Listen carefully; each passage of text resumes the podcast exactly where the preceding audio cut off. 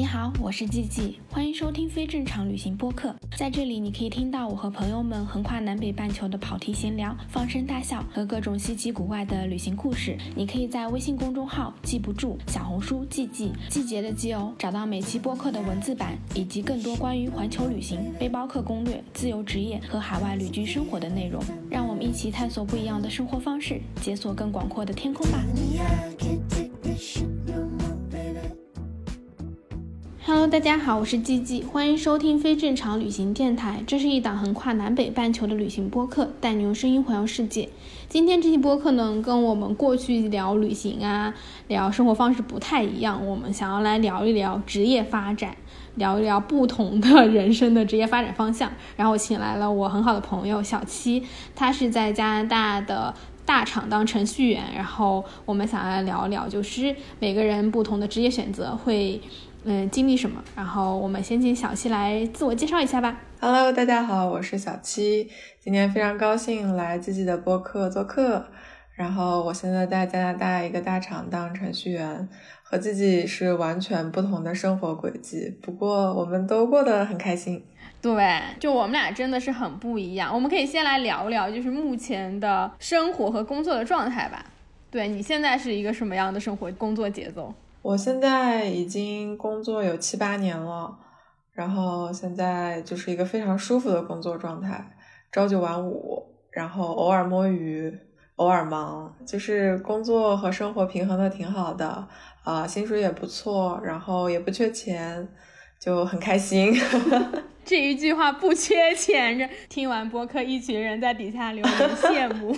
程序员的生活做到这个地步，一般都不缺钱，但是大富大贵是不可能的。我跟你就是相反，我现在在干嘛？我现在就是无业中，至少我们录播课当下，我真的没有在上班，然后可能算是做一点自由职业，我还是有在撰稿，然后有在做我自己的艺术项目啊这些。但我最近就是一个很摆烂的时期。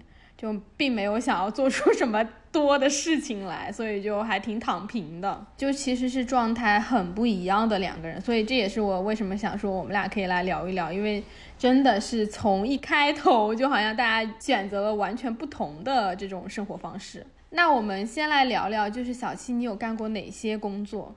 就你的职业经历是什么样的？我的职业经历其实特别简单。哦，我是在加拿大读了研究生，毕业之后直接找了一份全职的程序员的工作，然后后来又换了两个公司，但是一直就是做程序员，然后做的是啊网页前端、后端和全站都做过，啊，但是一直其实就是程序员，嗯嗯，所以其实你算是在程序员这个职业道路上一直往前走的，对吧？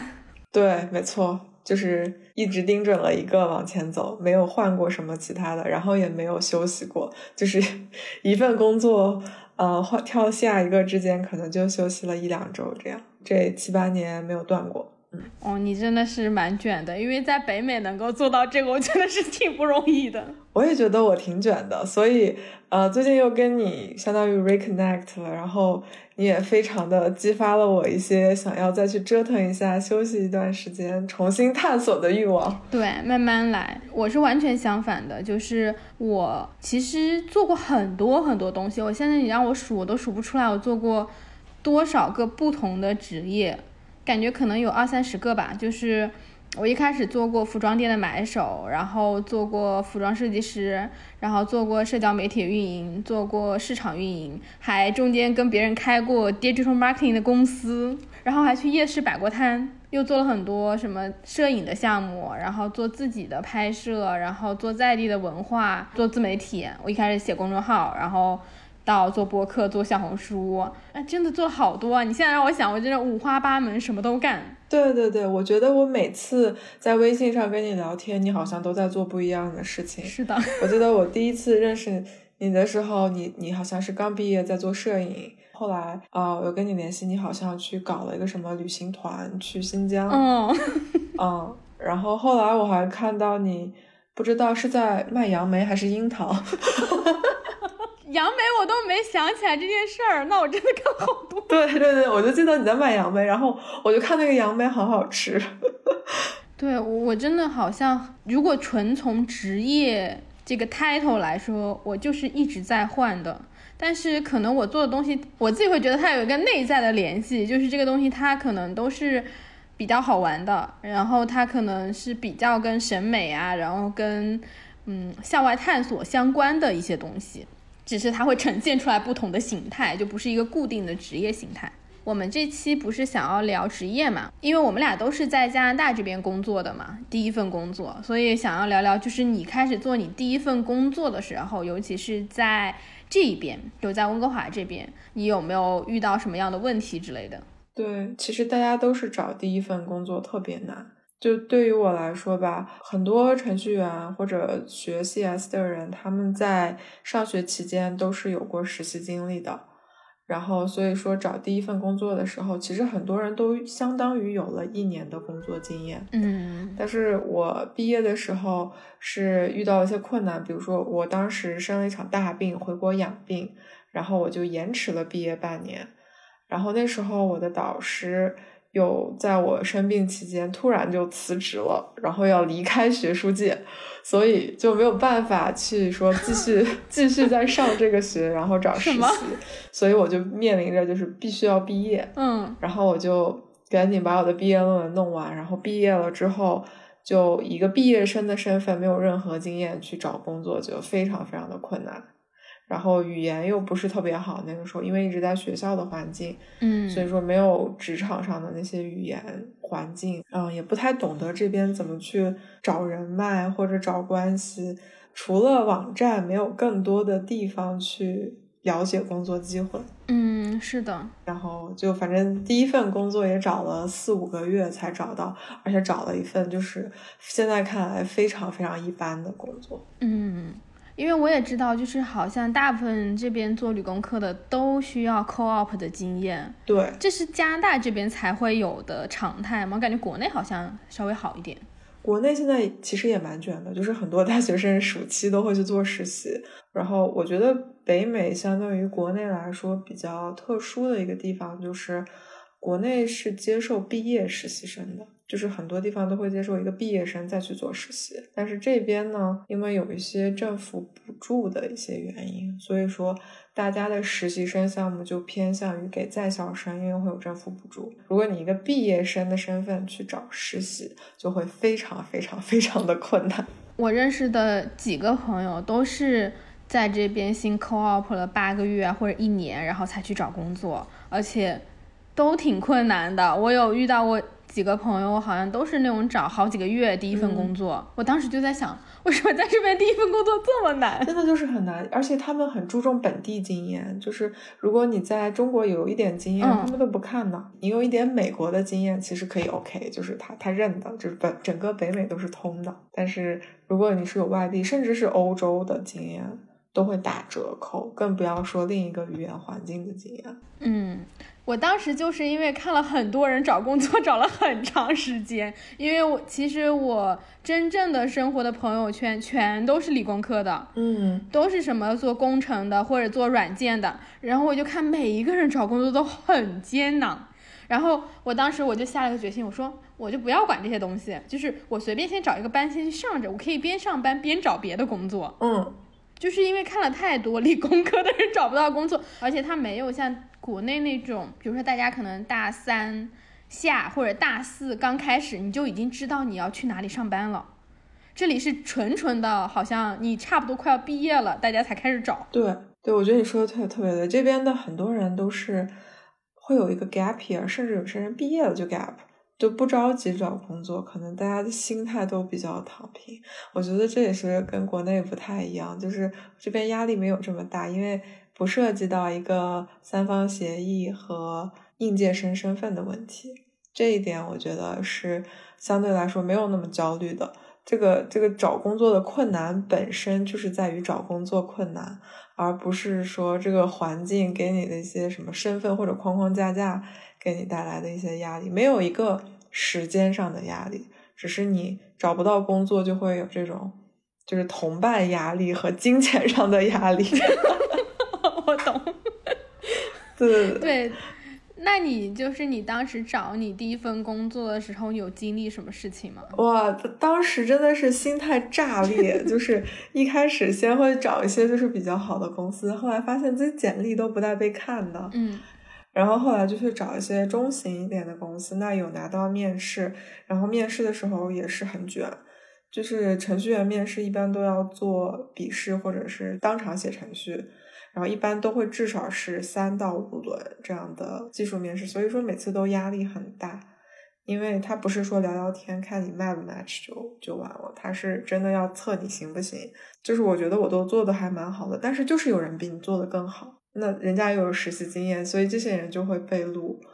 然后我记得我当时面到有一个公司，我整个人的状态都是崩的，我都快快跟那个面试官吵起来了。为什么？是这样的，我面试的是个就是网页前端的这样一个工作，但是很多这种中大厂，他们招程序员的时候，他们。面试的内容其实就是刷题的那些内容，算法呀，或者是 CS 基本的一些非常基础课内容，你工作根本不会用到。我当时就对这种面试模式已经是深恶痛绝，因为就是每个厂都这样面试，然后就很累，就像你每次面试都是经历过一次大考一样。嗯，然后所以我面这个岗位的时候，我就。面到最后我都生气了，我就说，我面试的是这个岗位，为什么你们没有问我一点关于这个岗位工作中会用到的一些问题？然后那个面那两个面试官也愣了一下，然后说：“那我们问你一个。”然后你知道最尴尬的是什么吗？问我答不上来，也太好笑了，真的是啪啪啪打脸。嗯，就是开始找工作，就是首先技术也不行。就是毕业生真的是技术不行，你学到的学校学校的东西跟那个业界要用到的东西很不一样。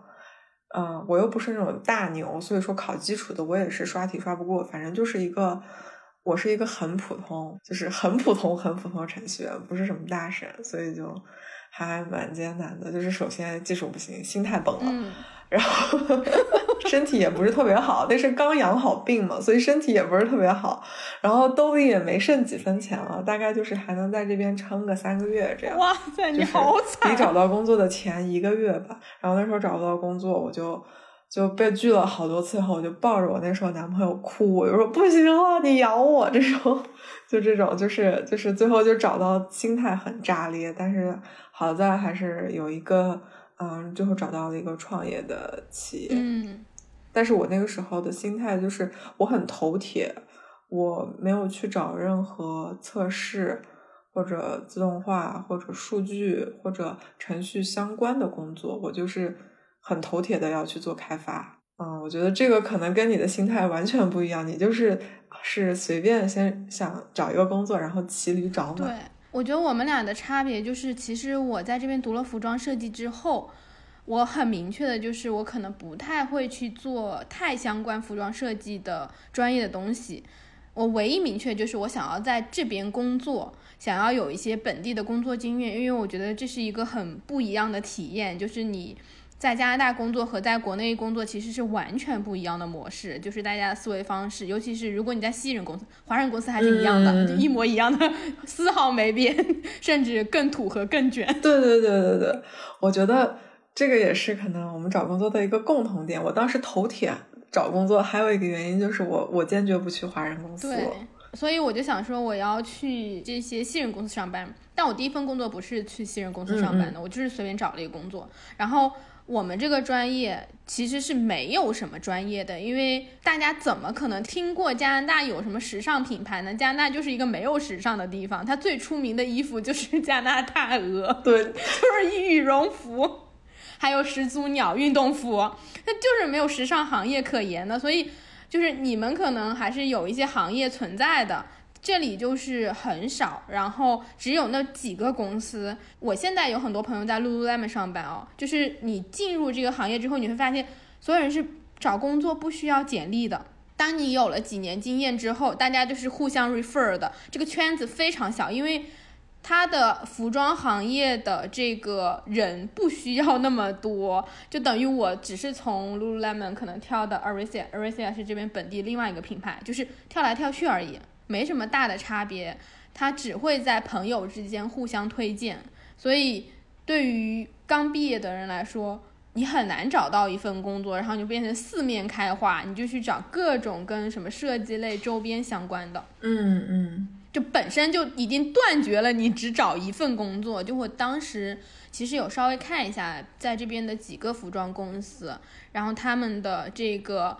工作岗位都是不开放的，这个坑太小了。对对对，加拿大本来就没有多少人，又是一个时尚洼地，就是时尚的尽头就是 Costco，大家最后都变成了穿 Costco 十五块钱一件的衣服。然后就是你那个时候刚开始找工作，可能连 Lululemon 都没有，那个时候 Lululemon 好像还不出名。Lululemon 有了，但是很不出名，而且 Lululemon。对他只招我的老师这一类的，就是我有一个老师在 Lululemon 工作过，所以他最低限度的这种对设计师的要求都是可能你已经在这个行业里面有五年以上从业经验的人，就是很很让你困惑，到底你要怎么去找工作？对于一个新的人来说，然后后来我们老师跟我们说，嗯，你就写你上学的这几年也是你的工作经验，你就把上学也写上去。就我们老师告诉我们的，他说不然你永远找不到工作。对，我觉得新就是职场新人就是要包装你的简历，因为大家都没有经验，就看谁的简历包装的漂亮，能拿到那个试那个面试，然后能拿到面试其实就是很重要的一步。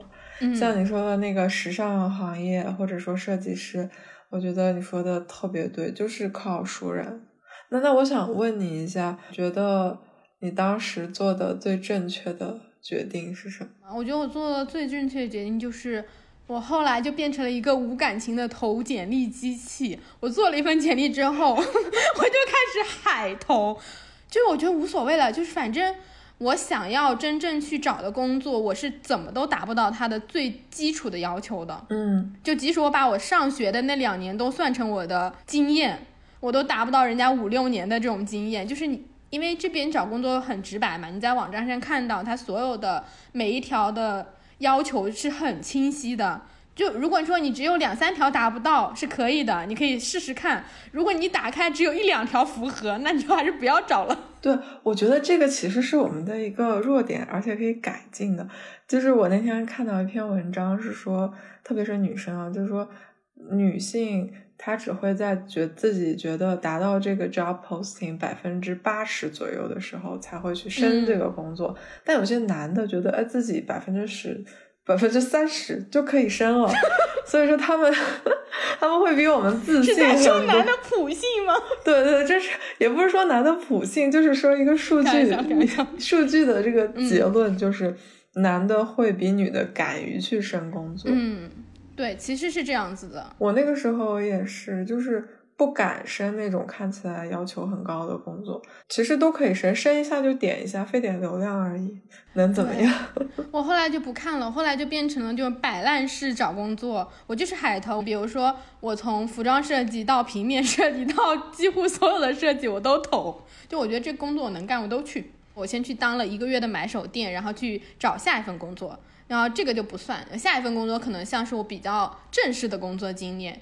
你知道我投投简历多到什么程度？就是老板发我邮件让我去面试，因为那也是一个很小的创业公司，就几个人，所以老板直接面试的我。我都在想，我什么时候投了这个公司？我根本已经记不起来了。但但我跟你说，就是因为当时它是一个创业公司，是一个本地的冰球运动员创立的一个服装品牌。其实他们只做运动服，就是什么橄榄球啊，然后足球啊，然后篮球的自行车，各种各种运动，很多我都不知道是什么运动的运动。然后他们专门把这些衣服卖给本地的一些大学联队。然后高中连队，然后专门为他们去做克制化的定制，就上面可以印他们的 logo。因为本身这个老板他就是运动员出身的，所以他是有这样的 connection，他有这样子的人脉，所以他就自己做了一个这样的品牌。我当时的面试跟你完全不一样，我真的觉得很好笑，但也很值得借鉴。就是当时老板约我在咖啡厅见面，我去的时候这个公司只有三四个人，所以他真的很小。老板根本不懂设计，所以他其实并不知道该如何面试。你知道他问了我什么问题吗？我现在想起来我都很想笑。他问了我一个问题，说：“你为你自己的那个 Adobe 的那些技能打分，你打几分？然后就指 Photoshop、Illustrator，然后 InDesign，就是 Adobe 那一系列软件。他问我自己打几分，就是五分打几分？然后我就说，嗯，四分，自信。我就是随便打，反正我就想说就这样吧。然后我也得多说一点，我总不能说我自己很差吧。然后我就说，嗯，四分。老板说，那你觉得你能胜任这份工作吗？我觉得我没问题，非常的自信。然后他就让我去上班了，非常离谱。但是我后来知道，是因为我这个职位的上一个人他想要离职了，所以等于他这个职位是空缺的，那个人一个月之后就要走了。他就必须找一个人来接班，然后他没有别的需求，他也不看你这个人，他只只需要你会用这些设计软件就可以了。然后我当时就跟他说我可以，然后我就去上班了，挺好的，就很荒诞。那所以说，就是你拿到这个 offer 的时候，手上有别的 offer 吗？你为什么会选这个？其实就是我前面跟你说的标准，因为我前面在买手店的时候是在一个华人的买手店，工资非常低，我们我当时记得才十六块钱一个小时吧。当时加拿大的 minimum pay 应该是什么十四块啊，什么之类的，反正就就只比最低工资要高那么一两块钱。然后，并且我问了周围所有的同事，那种干了三三四年的人，也就从那种最低工资涨到了十七八块钱。我想说，这有什么前途？而且学不到东西。就是虽然说起来是买手店，听起来很 fancy，但实际上它就是为一个有钱人去。拿衣服的工作 就根本没有所谓的搭配陈列，然后时尚的这些东西，就可能你要去一个真正像上海的一些买手店，或者是纽约的买手店，你才会做到你想象中的这种 fancy 的买手的工作。但在温华这个地方，它其实就是一个记住所有库存和知道怎么快速把你库存的东西拿出来的一个工作。嗯嗯，明白了。所以你的第一份工作也是说。想要有一点成长性的这种能学到东西，嗯，对，所以当时因为这个是一个新人老板，然后又是跟设计比较相关的，我我想说至少我我不需要再去当销售一样的工作，有一些职业技能是我在学校里面学的，我可以用到的，所以我就去上班了。那你接到这份工作的 offer 之后，有没有跟老板谈薪水的事儿？因为你刚刚聊到你之前的薪水啊，时薪很低。我有谈，就是因为这份工作它其实很简单，然后老板也没有什么 HR 的经验，这个公司是没有 HR 的，他只有一个会计，然后会计也不是每天都来上班的，他就是每两周来一次，然后记下账而已。所以等于所有东西都是跟老板谈的，然后老板差不多我们见完第一面，他觉得我可以之后，他第二天他就给我发邮件了，说什么什么什么什么样，然后工资是多少，然后希望你可以尽快来上班。然后我当时他给我开了一个工资，已已经比我上一份买手店的工资要高了，但我就在想，这个工资也不是很高，因为温哥华就是税很高，你扣完税之后你就不怎么能够活下去了，其实真的，所以我当时。有想说是不是可以谈一下工资，我就去网上搜了好多这种职业什么谈薪资的介绍，然后很多人都会提到说，哦，如果当你收到一个 offer 的时候，你可以去跟老板谈一谈条件，比如说你有什么样的 package，有什么 benefits 之类的，你要去谈，就是它好像是一个流程化的东西，你应该去谈到这一块。然后我就想说，OK，我已经到了这一步，我是不是应该去谈一下？但我心里完全没有底。就我根本不知道这个公司有多需要我，然后我也不知道我有什么样的能力。虽然我在面试的时候就瞎说，但其实因为我没有真正的上过班，你根本不知道你能够做什么，你是没有任何一个。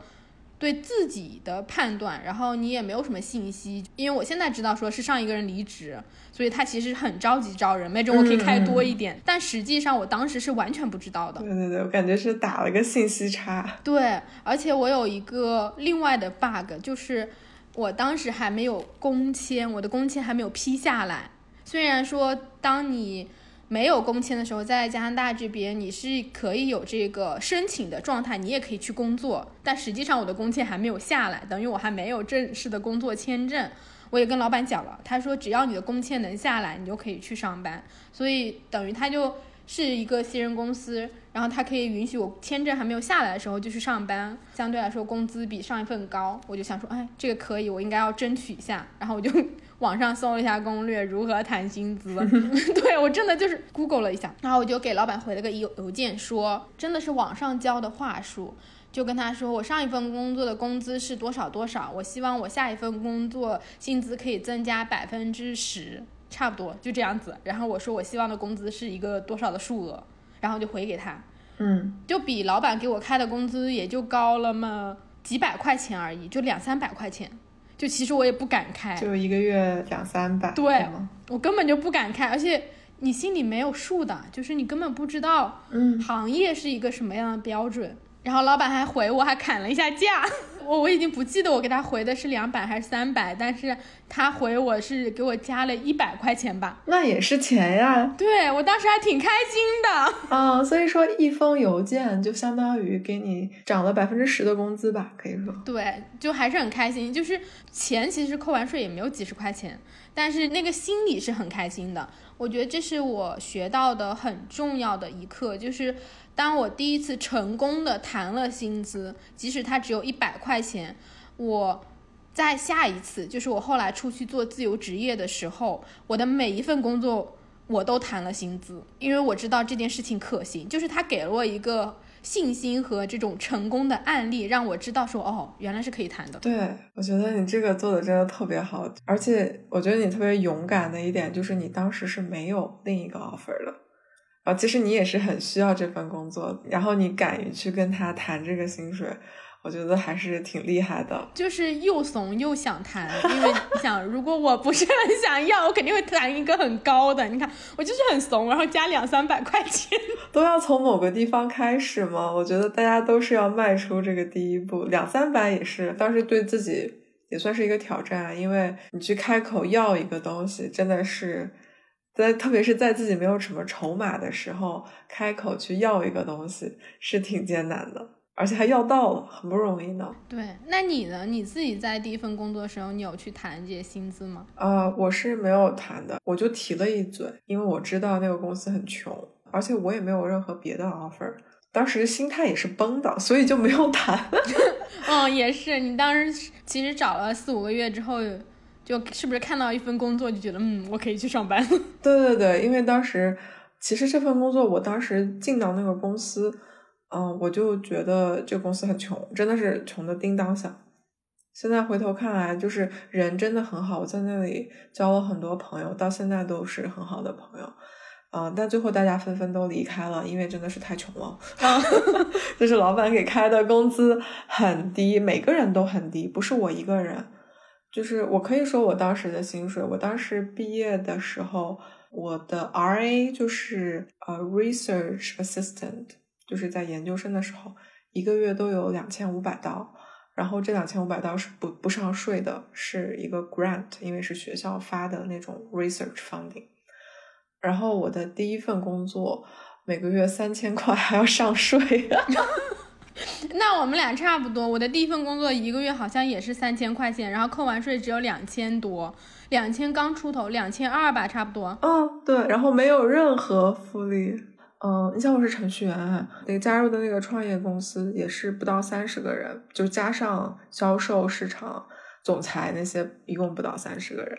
然后那个公司可能有五六个程序员，每个人都是自带电脑上班。而公司连电脑都不发的，穷的要死，叮当响，真的是非常非常穷的公司，但人都非常好。就是我当时去面试的时候，嗯，是在 Gastown，然后我当时是有一辆破车，我开车去的，因为当时我住的那天，这我住的很远，差不多公交加地铁可能要一个半小时，我提前两个小时出门，但是那天下大雨，公交就没有来。所以我就来不及，我就回去开车去公司，然后我停在楼下，我忘记锁车了，然后我上去上楼上到已经上到顶楼了，然后我跟我老板说，我说哦，我好像忘记锁车了，我那车很破，要手动锁的，然后就不会自动锁的那种车，然后然后我老板就特别认真的跟我说。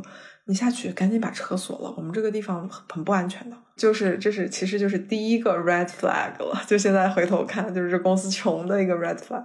然后我下去把车锁了回来，然后我进到那个面试的办公室，我发现那墙上有一个巨大的洞，特别大，可以钻人的一个洞。我当时也没多问。后来入职的时候，我的同事跟我说，我们公司被入室盗窃了，What?。那块是。Gas Town，你知道吗？我知道，很不安全、很乱的那块。我之前上学就在那里，就是对对对，离你学校不远。过几个 block 就是 China Town 了，China Town 就是很多流浪汉，然后抽大麻的人都在那里。对，然后就是就是治安也不是很好，然后很多盗窃的，抢劫的倒是没有，但是入室盗窃是挺经常的。后来就同事跟我说，那是别人入室盗窃，就是他门撬不开，直接拿锤子在墙把墙砸了个大洞进来，把我们公司。的电脑和那个显示器，还有一个游戏机全都偷走了，所以我的老板才发不出电脑来。这是很很 ghetto 的一个创业公司的地方，好惨。然后所以说工作环境也是很烂，没有空调，然后夏天热的要死，然后那个公司还有老鼠。你这个反正就是我第一份工作，真的好惨。我跟你说，简直了那个工作环境。现在想想看，就是除了人很好，然后学到很多东西，这这第一份工作的薪资实在和工工作环境实在是太差了，所以我也没有什么谈的余地，他谈就发不出来，我要多一分钱都没有，就这样。对啊，因为我那个时候知道，就是大部分程序员应该是年薪在五万左右，就是刚刚毕业，在回去那个年代，就是我们差不多一六年开始工作嘛，到那个时候。就比较平均的，好像都是五万左右。五万算低的，就是我那个时候是一开始是三千块每个月，后来转正了之后是一年五万块。嗯，但是我的是偏低的，我我那个时候正常中型厂的工资应该是六万五到七万五左右这样一个水平，然后大厂可以达到八九万，我甚至有听人说刚毕业就拿到十三万年薪这样。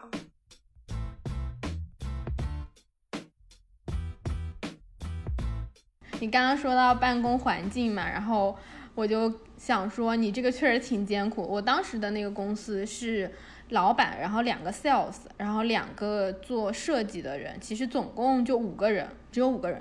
然后我们的公司，因为你上班是在 downtown 嘛，就在市中心，我们其实是在比较远的一个地方，在河边，挺远的。然后大家就在办公室里面做设计。偶尔 sales 会来看一下我们，所以长期的时候，我上班的时候只有我和我对面的那个女同事，然后我们俩现在是非常好朋友。她就是那个要从公司离职的人，嗯，就是我去的时候，我就是去接她的班，然后她一个月之后她就要走了，所以我刚去公司，我觉得也很荒诞。我刚去公司，她就跟我说，她说我一个月之后就要走，然后我现在开始教你。其实这也是一个怎么说呢？就那份工作也。教会了我很多东西，因为我们那个公司很小，所以虽然我应聘的工作内容是做服装的设计，但实际上我那份工作除了我不用去做销售以外，我什么都得干。它是一份全线工作，就从我要接客户的电话，只是我不用去谈生意，但我还是要接客户的电话，因为我们办公室只有两个人。总有人要在那里接电话，因为大部分时候 sales 都在出去谈生意了嘛。然后总有人要接电话，所以就是你还得接客户电话。然后比如说有些客户问我的衣服怎么还没有到，甚至还会有人用电话跟你下订单，这是我无法理解的事情。我上班的时候遇到过最离谱的是什么？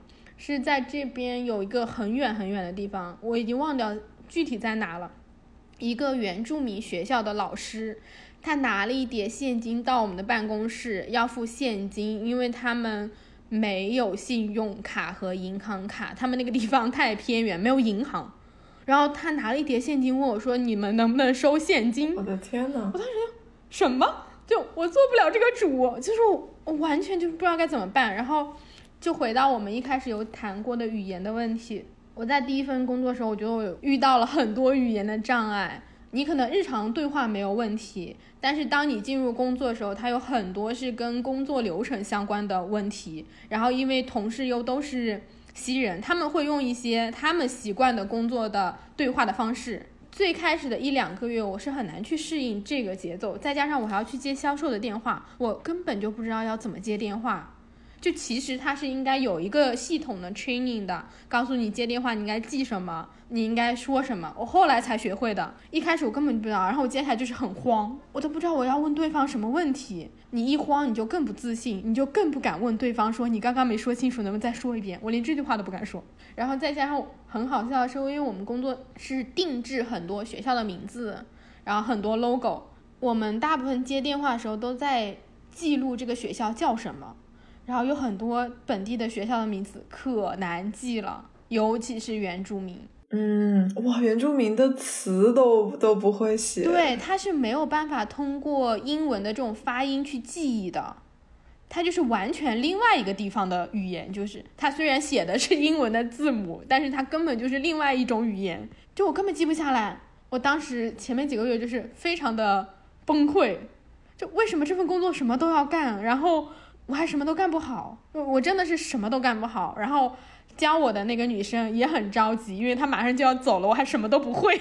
但我觉得你学东西很快啊，真的就是如果你是公司很小，那要学的东西太多了。对，你知道我们公司也有很多这种 red flag，就是你一去这个公司，你你后来回想就应该注意到的地方，就是我们这个公司人很少之外，你这份工作除了要接电话，要做设计。你还要做质检，你还要跟工厂接沟通，然后你还要在我们的会计不来的情况下日常做账，然后你还要打印你快递的 shipping list，就是快递单你要打，你还要负责一部分的报关，因为我们有一些客户在美国，然后你还要去填美国海关申报单，就是，就最最好笑的这份工作是什么？人员流动太大，因为工资又很低，然后工作又很繁琐。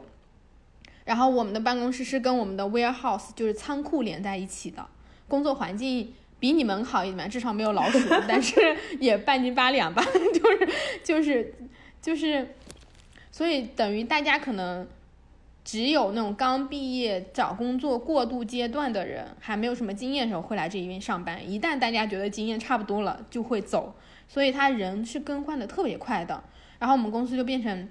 它有一个巨大的 binder，就是文件夹，然后那个文件夹里面写满了 SOP。我的第一个星期就是要学会所有的 SOP，对，就标准化流程。他可能做这个就是为了防止中间人和人之间会有那个空档，有些人学不会，然后他就建立了巨完上的这个纸质的文档，就真的很厚一本，起码有一百页。事无巨细教你 如何打开文档，然后打开文件夹找到东西，特别可怕。那其实你们公司的老板这样管理还挺好的，因为人员流动性大的话，就是需要这样一个东西。我现在我想知道，你这个公司现在还活着吗？现在还活着呢，但是还是那么几个人。我的第一份工作那公司也活着呢，现在还发展壮大了。我我觉得那个公司不会不会发展壮大的，就是。其实这个公司已经有十几年的历史了。我当时去上班的时候，它依旧只有四五个人，就说明它一定是存在一些问题的。就除去那种什么老板那种家族小店，他只愿意店这么小，他没有任何扩张意思的那种店之外，但凡一个正常的你想要创业、想要扩张的公司，它经过了十几年还没有扩张，它一定是有很多问题的。就这个也是大家找工作可以去看的。你说，如果一两年，你可以说遇到一些行业变动什么的，发展不起来是正常的。但如果十几年，那绝对是公司管理层管理的老板有问题。我就我就想说，你你这第一份工作其实可以学习的地方还蛮多的，因为大家其实普通人的话，一般都找不到，一开始找不到大厂或者相对正规的那种公司的工作，就是很多人的第一份工作其实。都是在一个小作坊，或者说创业公司，或者说就是很缺人的一个这样一个机会，然后才能给没有经验或者没有什么筹码的毕业生去做这样的工作。大家都是一样，但是这些工作如果能挑的话呢，也是要挑，在这些里面矮子里面拔将军。对，我觉得还是要挑的，就是你可以加入创业公司，但是你可以去评。稍微的评判一下这个创业公司，它是不是有潜力？我比较建议，就是如果真的是一个很小的公司，你真的要去看你的直属的领导，或者说你的老板是不是一个有远见的人，他的做事的方法是什么样？因为我刚刚除说了一个嘛，就是这公司十几年都没有怎么壮大。然后第二个点就是我们当时的那个老板什么都不会，他不参与任何公司的任何事情，所以就是你其实没有办法从这个公司老板身上 学到任何东西。这也就是这个公司大不起来的原因，因为他并没有投入精力。对，这是你离职的原因。对，这也是我离职的原因，因为他并没有投入精力去经营这个公司。虽然他想要这个公司发展，但他自己又不熟悉他旗下的所有的业务，就变成了一个 bug，很大的 bug，就是死循环，就是就是做不起来的。因为他自己都不 care 他自己做的东西，他只想要这个公司未来可以卖钱，卖给一些大一点的运动服的品牌。然后他就可以拿一笔钱。哇，你跟我的第一个老板就是一模一样啊！那你第一份工作做了多久？我第一份工作其实只做了六个月吧，就是做到我的工签下来我就辞职了。然后其实我做第一份工作做到三个月的时候，我就已经完全会了公司所有的东西，因为我们本身业务也比较简单嘛，繁琐，但是其实它不复杂，就是它只是。非常非常的繁琐，但它不难。然后我三个月之后，我就已经开始 training 新的人了，因为教我的那个人离职了。然后老板为了防止这个公司倒闭吧，他永远需要这个公司的办公室里面有两个人，就两个做设计的人，因为走了一个，这公司不会立马倒闭。你老板其实说是什么都不管，管理还蛮有一套的呢，因为一些很莫名其妙的管理。然后变成三个月之后，我就开始带新人了。我又教了另外一个人，反正就是这些人，我们关系都很好。我觉得小公司唯一的好处就是你可以认识一波朋友。对，我觉得这个很重要，特别是在海外打拼的人，就是患难见真情。对对对对，我教了一个印度女生，然后又教了一个巴西女生，就是教他们怎么去做我们这些东西。然后等到我的签证正式的下来之后，我就。开始考虑换工作了，就是我签证下来，大概是我工作了四五个月之后，然后当时就已经觉得这份工作没有什么前景可言，就老板人脾气也不是很好，然后我就觉得嗯不行，然后我就想要跳槽了。我其实也想说，我们其实可以聊聊，就第一份工作有什么经验和总结的。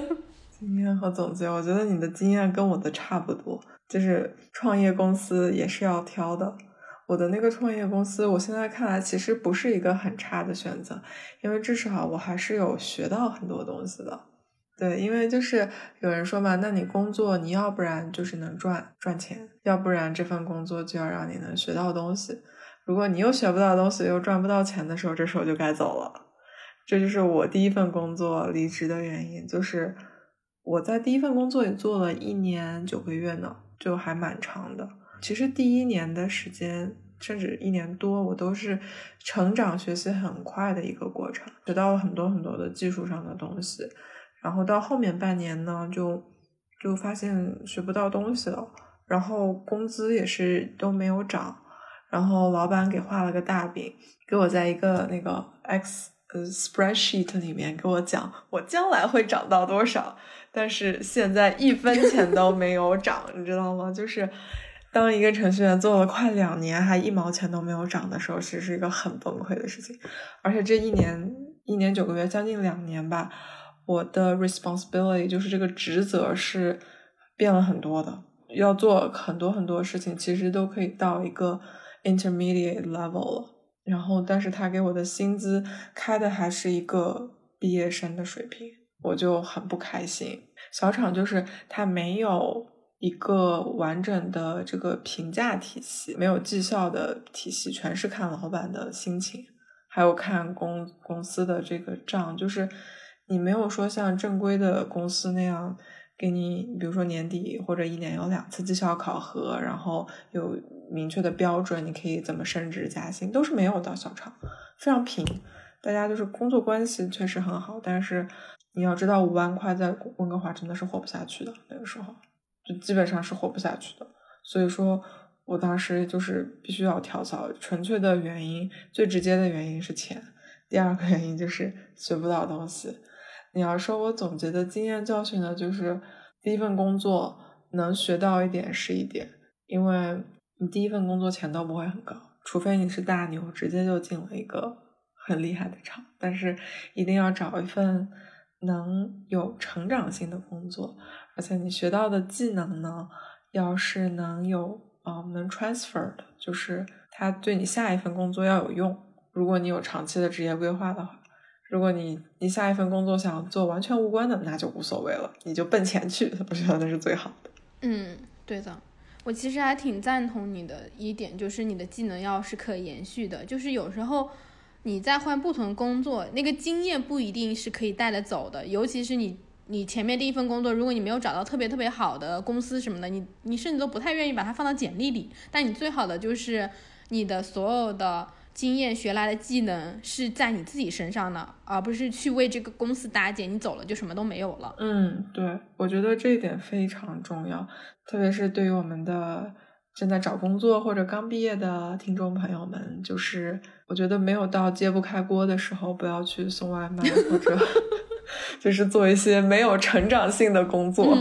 就是你真的是揭不开锅了，付不出房租了，那你去打工。或者发发传单，我觉得没有什么。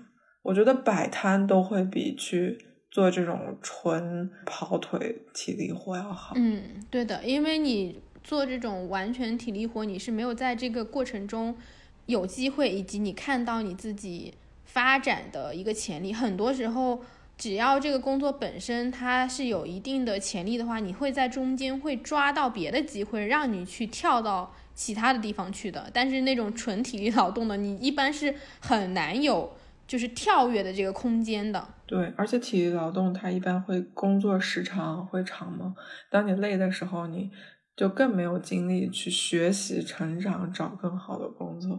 所以说，不到万不得已揭不开锅，还是尽量不要去找对纯体力活。